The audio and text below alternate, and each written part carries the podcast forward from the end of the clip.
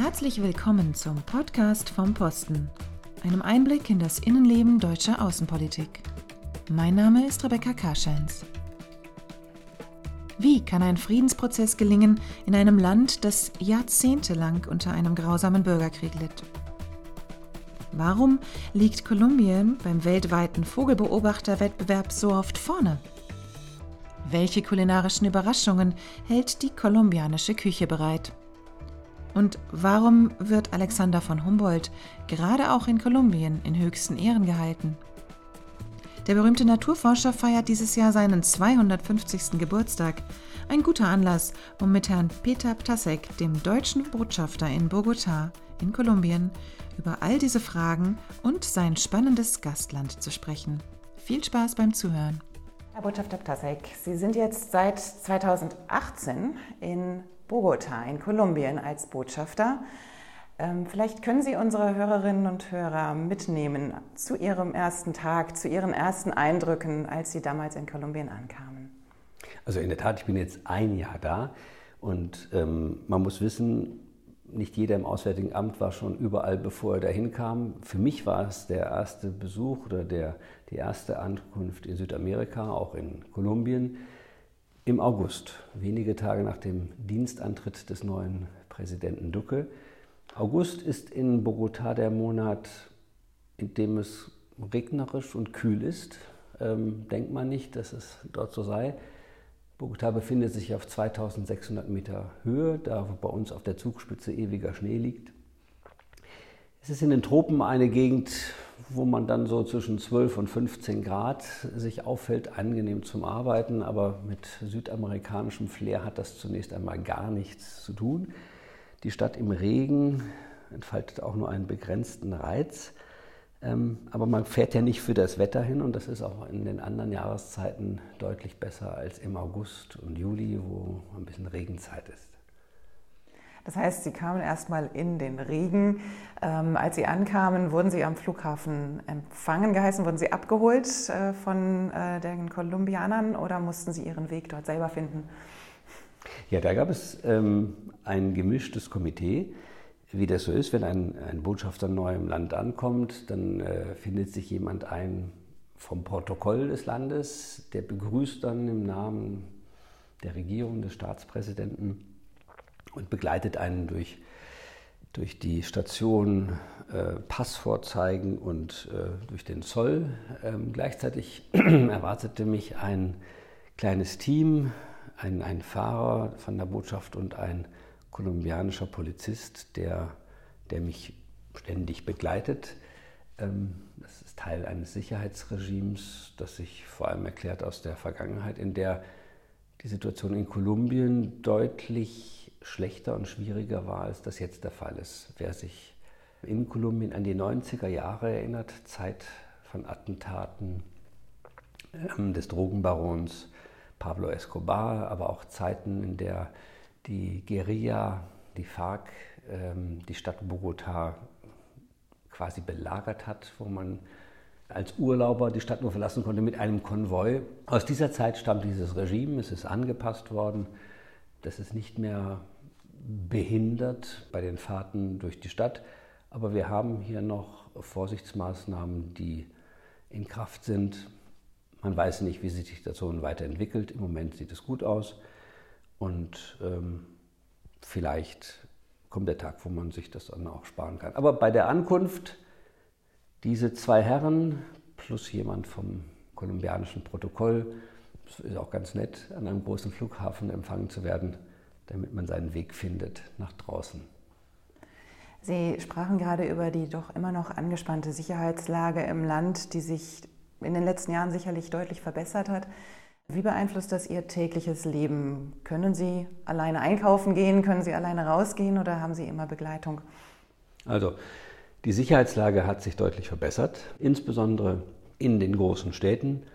Auf äh, auf dem Lande in einzelnen Regionen, insbesondere in den Grenzregionen zu Ecuador und Venezuela, ist die Situation sehr viel schwieriger. Dort wird man nicht spazieren gehen ohne Begleitung oder ohne ein geschütztes Fahrzeug. In Bogotá gibt es wie in jeder größeren Stadt da leben einige neun Millionen Menschen. Natürlich eine gewisse Alltagskriminalität, aber es gibt dort kein, kein, kein bezifferbares Anschlagrisiko, Entführungsrisiko. Das ist alles nicht mehr der Fall. Trotzdem, die Begleitung, die erfolgt permanent bei jedem Schritt, sehr diskret. Die halten sich ein bisschen im Hintergrund. Ähm, ich werde da nicht wie ein Gefangener eskortiert, äh, rechts und links untergehakt. Ähm, so ist das nicht. Es ist ein niederschwelliges Begleitprofil, das, das darauf achtet, dass man sich normal bewegen kann, trotzdem für den Fall einer Gefährdung jemand da wäre. Ähm, Kolumbiens jüngere Geschichte war ja tatsächlich geprägt eben durch Gewalt, durch Bürgerkriege, ähm, sehr schwierige Zeiten, durch die das Land jetzt gegangen ist. Können Sie vielleicht für unsere Hörerinnen und Hörer schildern, ähm, wie diese Bürgerkriege entstanden und wie weit der Friedensprozess im Moment schon gediehen ist? Kolumbien hat eine Erfahrung gemacht mit einem Bürgerkrieg, der über fünf Jahrzehnte angedauert hat. Ein Kampf von einer bewaffneten Guerilla äh, gegen den Staat. So, es gab mehrere Guerilla-Gruppen, die größere war die, die FARC, ähm, die dann 2016 einen Friedensvertrag mit äh, Kolumbien geschlossen hat. Man hat sich entschlossen, den Kampf einzustellen, politische Partei zu werden und äh, sich in die Gesellschaft wieder einzugliedern. Was natürlich nach einer so langen Zeit für beide Seiten nicht leicht ist, für den Staat nicht, für die Bevölkerung nicht und auch nicht für diese, äh, für diese bewaffneten Gruppen. Kolumbien hat sich in dieser Zeit mehr als ein halbes Jahrhundert leider gewöhnt an ein höheres Niveau von Gewalt und Brutalität, als wir das hierzulande gewöhnt sind. Woran das liegt, woher das kam, es gibt äh, Ursachen, auf die jeder sofort weiß. Das eine ist die Frage, wie ist das Land verteilt? Gibt es eine Landreform? Wem gehört das Land? Wem gehört die Macht? Äh, wie ist der demokratische Prozess organisiert? Von außen kommend, ohne tiefe Kenntnis des Landes, fällt einem gleich auf, dass Kolumbien zunächst einmal eine sehr große Stabilität hat. Andere Länder haben äh, bewegtere Geschichten hinter sich. Venezuela ist ein Beispiel.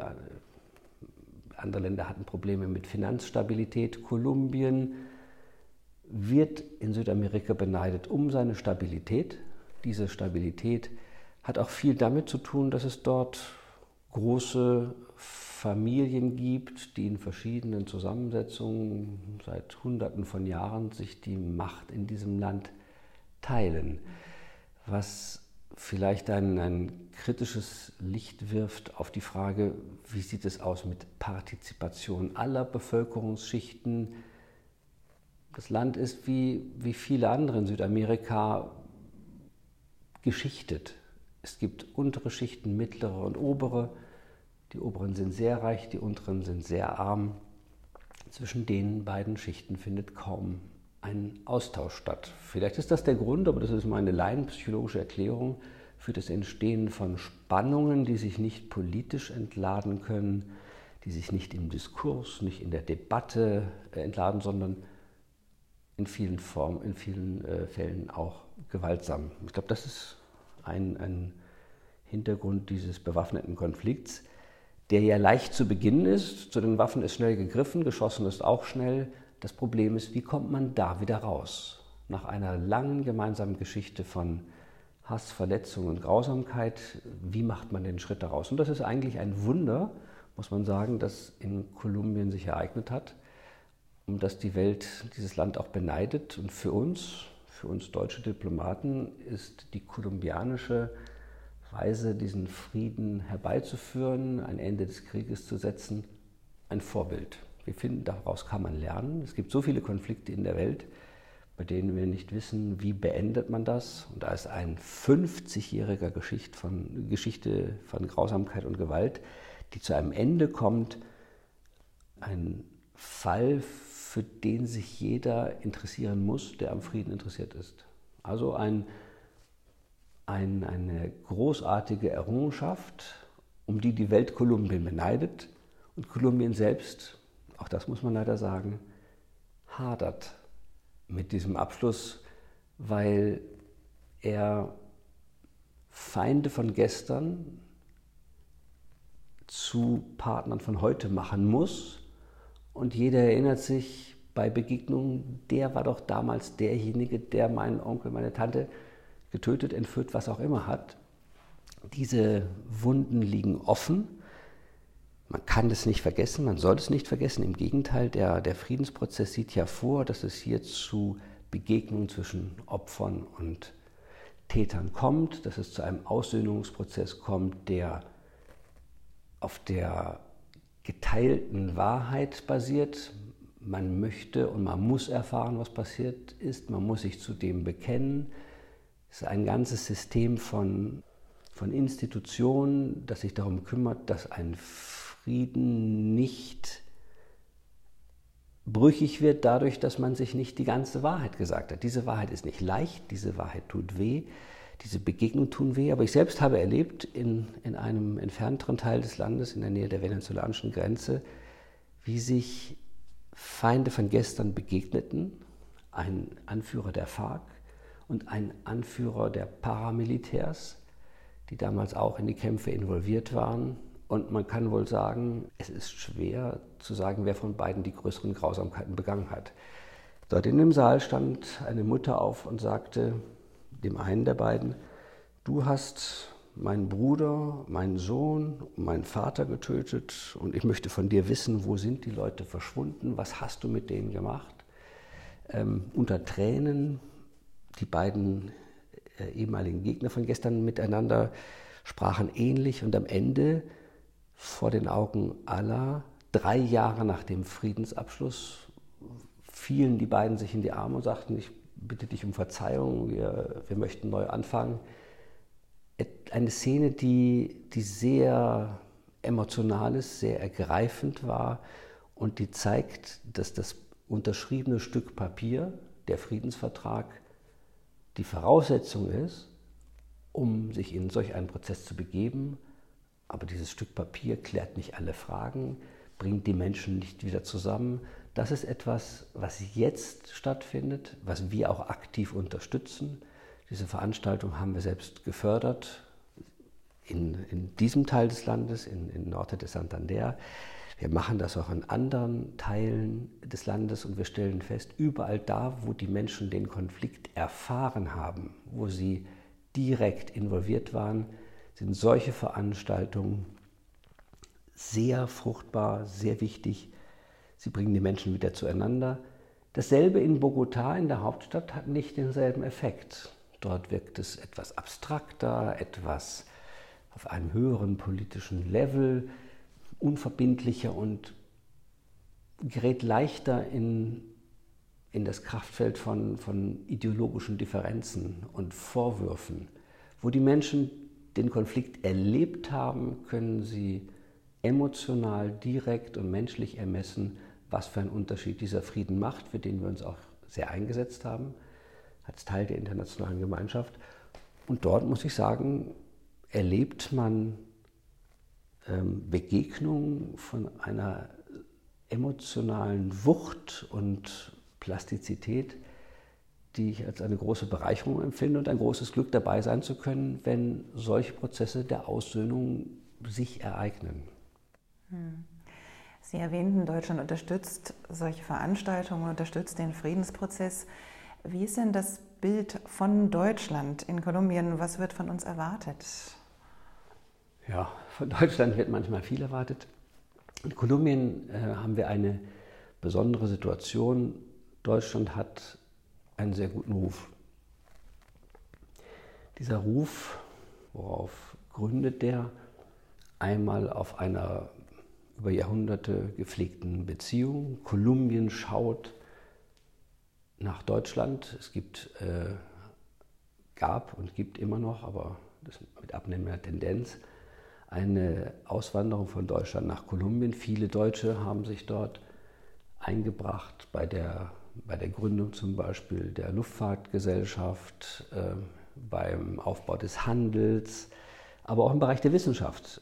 Alexander von Humboldt, dessen 250. Geburtstag wir im Jahr 2019 feiern, hat in Kolumbien als ein Reisender, er hat dieses Land bereist, das war nicht das einzige Land, das er bereist hat, aber mit einer, einer Neugier, mit einer Offenheit äh, begegnete den Kolumbianern, den kolumbianischen ähm, Gelehrten, aber auch den, den Indigenen mit Respekt, mit Achtung und Neugier, unterhielt sich mit ihnen und hat damit ein, ein Beispiel gesetzt, wie Menschen miteinander umgehen, wie sie sich für die Natur interessieren, wie sie sich interessieren für die Erhaltung der Artenvielfalt. Für all das steht Humboldt über 200 Jahre nach dieser Reise noch immer und sein Bild ist in Kolumbien präsent. Sein Vorbild ist, haben sich Institute nach ihm benannt.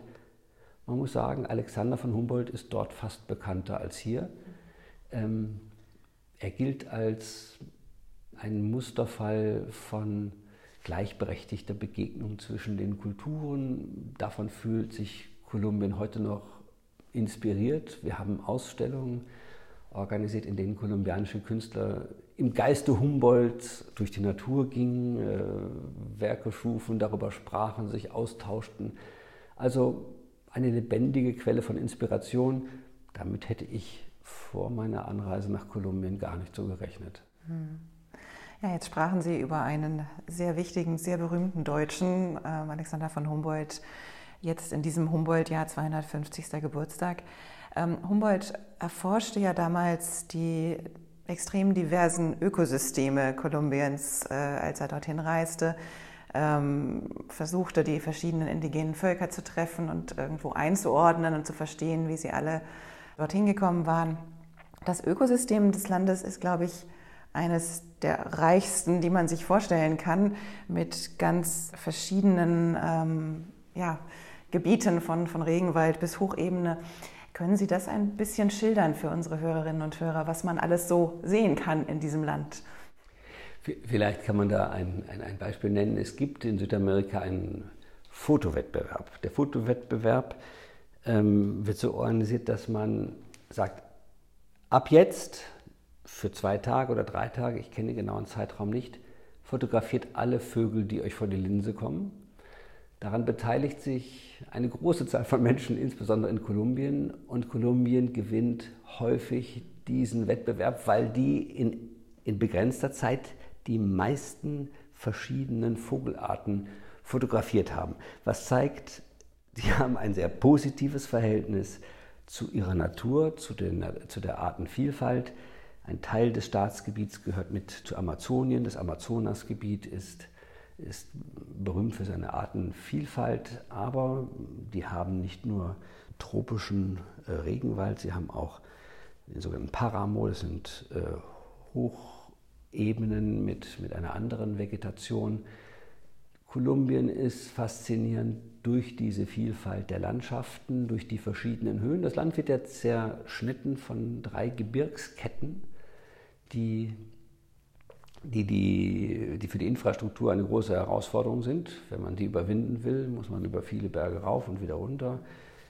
Aber sie sind auch ein, eine Basis für Flora und Fauna, die sich in verschiedenen Temperaturzonen, verschiedenen Graden von Feuchtigkeit und Höhe aufhalten und dort heimisch sind, sodass man durch den Berg ein bisschen runterfahren oder ein bisschen raufklettern in so viele verschiedene Vegetationszonen, Schichten und äh, reiche Naturensembles kommt, dass man, glaube ich, in all der Zeit, in der man da ist, nie ganz durch ist.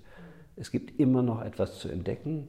Vom vom Pazifischen Ozean äh, bis zu den weiten Ebenen Amazoniens mit, mit indigenen Völkern, mit, mit einer Vielzahl von Tieren und Pflanzen. Das ist sehr faszinierend. In all der Faszination muss man auch sagen, diese Vielfalt ist weltweit bedroht. Auch in Kolumbien wird Urwald abgeholzt, manchmal für äh, Viehzucht, manchmal für Bergbau, legalen, illegalen Bergbau, für Drogenanbau. Die Bedrohung des Waldes ist vielfältig und so vielfältig müssen auch unsere Antworten darauf sein, gegen diese Gefahren vorzugehen. In einigen Fällen zum Beispiel hat es sich erwiesen, dass es hilfreich ist, Bauern, die Vieh auf entwaldete Flächen stellen, zu sagen, wenn ihr nicht ein paar Bäume stehen lasst, dann sinkt die Milchproduktion eurer Kühe um 30 Prozent.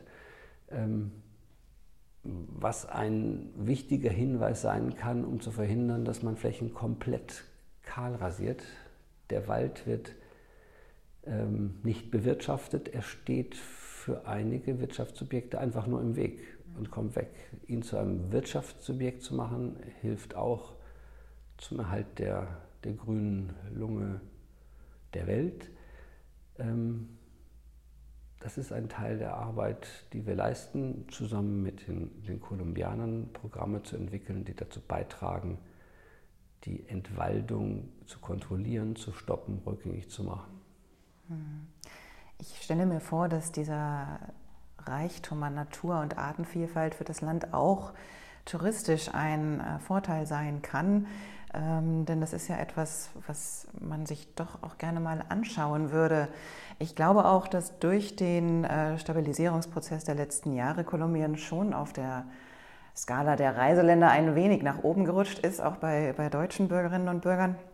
Ähm, was gilt es denn unbedingt zu beachten, wenn man sich entscheidet, nach Kolumbien zu reisen? Also zunächst kann man beachten und muss man beachten, das geht. Das war vor zehn Jahren oder etwas mehr nicht uneingeschränkt möglich. Jetzt profitiert Kolumbien von dem höheren Maß an Sicherheit, von der Öffnung des Landes und der Provinzen. Und es gibt eine große Neugier. Das, das merken wir an steigenden Zahlen von Touristen, die in das Land strömen, die ähm, eine Infrastruktur antreffen, die teilweise erst im Aufbau begriffen ist.